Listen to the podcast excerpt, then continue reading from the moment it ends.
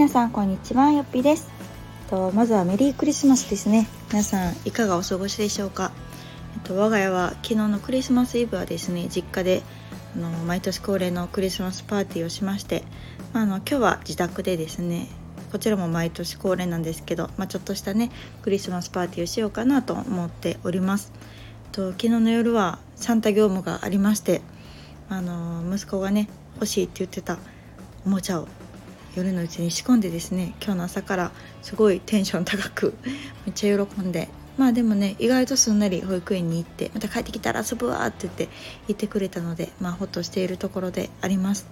で今年は下の子も生まれて初めてのクリスマスなのでまあねあんまり大したことはできないんですけれどもまあまあ幸い夫が育休中で料理を作ると張り切ってくれてるのでまあいいクリスマスになったらいいなと思っております。でまあクリスマスっていうよりもうちの場合は今日は実は記念日なんですね。で16年記念日で結婚してからは、えっと、7年かな？7年記念日になります。なのでまあまあクリスマスというよりかどちらかというとこう記念日をお祝いするっていう形になるかなと思いますが、まあ、改めて16年、まあ、もう17年目に入るんですけどねこうまあ夫とも一応仲良く入れてまあ、16年目にしてまた2人目の子供が生まれて私たちにとってはすごくまあ変化の多い年だったかなというふうに思っております。でまあまだねあと1週間ぐらい2020年はありますけど保育園が明日からお休みに入りますので多分今年の放送はこれが最後かなと思っていますもう下のね赤ちゃんだけならあの全然穏やかなんですけどあの上の5歳児が加わることによってあのすっごい何て言うんだろう。日々が一瞬で過ぎるというか。なんか上の子だけの時も楽だったし下の子だけも楽なんだけどなんか2人が組み合わさった途端ですね。本当もう大変さが10倍ぐらいになってくるんですよね。なんか不思議なもんで。なのでママ夫も毎日いるしうん多分私も子供にかかりっきりになるかなと思うのでうん、年内の放送は多分これで最後になりますということで改めましてですね皆さん、えっと、今年もたくさん放送を聞いていて聞いていただいてありがとうございました。えっと、振り返ってみるとですね私はこのよっぴラジオを始めたのが2019年の12月でちょうど1年経ちましたでえっと初めはですねスタンド FM 最近はすごいね活気づいてますよねでも私が始めた当時ってあのやってる方も全然いなくてむしろ聞いてくださる方ってすごくコアな方なんやろうなとかって思ってたんですけど今はもう発信される方もすごく多いし私の周りでもあのスタンド FM でラジオしてるっていう方が多いのでなんか同じようにうんこう仲間が増えたっていうことも嬉しいしあの特に私の場合はこの出産を機にお仕事というものをほとんどストップしているのでまあ唯一ですねこう気軽にお話ができるラジオっていうのは私自身もすごく子育ての息抜きになるしうんなんかアウトプットする場がね欲しいなと思いつつもなかなかこうブログを書く時間は取れなかったりとかパソコンは触れないっていう場面がすごく今は多いのでその代わりにこうねさっとお話ししてパッと発信できるこのラジオっていうのはすごくあの私にとって、うん、助かってるし皆さんのお話を聞くのも楽しみになっております。うん、なのであのこの1年間本当続けてこれたっていうことがねある意味こう自分への自信になるし、ま、別に続けようと思ってやったわけではなくですね本当こう私のたらたらこういう独り言みたいなお話を聞いてくださってる方がいてあの日々ねあのメッセージくださったりとかコメントくださったりとかいいねをしてくださったりとかなんかそういうのが本当に今の私のモチベーションにつながっておりますということで皆さんに感謝を伝えたいなと思いました。なのでこの1年はあの努力してね、うん、続いたっていうよりも本当皆さんのおかげで聞いてくださった皆さんのおかげであの発信し続けてこれたかなと思っております。本当に皆さんありがとうございました。皆さんからのメッセージによって私も大きな気づきがあったりとかそれによってああまたこれもちょっとシェアしていこうかなと思うものが増えたので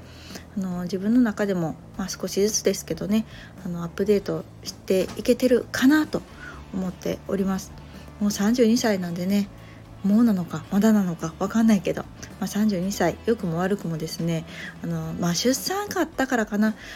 うん、特にあの記憶力がですねほんと悪くなりまして なんかこうたまにね私自分の放送とか聞き直すんですね昔のとか。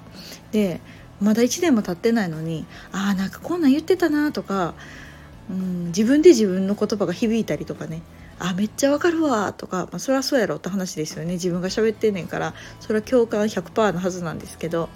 なんか「うん、あそうそうそう」とかって言ってその当時の自分に今の自分がね励まされたりとかするという意味でもこのラジオはすごくあの役立ったなというふうに感じています。うん、なので私にとってこの2020年っていうのはうんあんまりこう仕事面では大きな変化がないというか、うん、むしろこう抑えないといけない状況にあったりとかしたのでね、うん、こう大きな変化っていうのがまあでも考えようによってはコロナの影響っていうのは私は全く受けていないしむしろ、うん、いい追い風になったかなっていうふうに感じていることが多いので、まあ、そういう、うん、今年だからこそ学んだことうん、このコロナっていうのもそうだしこう新しい、ね、生活様式になって働き方っていうのも世の中的にこうガラッと変わったからこそ見出せたものっていうのも本当に私はたくさんあるなと思っているので、まあ、これをですね今年2020年を通しての気づきを今度もうちょっとね下の子が落ち着いたりとか私自身の子育てが、まあ、いつ落ち着くか分かんないけど、まあ、一つの目安としては保育園に入園できたらですね少しずつまたあのもう少し形にして、うん、皆さんにも共有していけるように、うん、頑張っていきたいなっていうふうには考えております。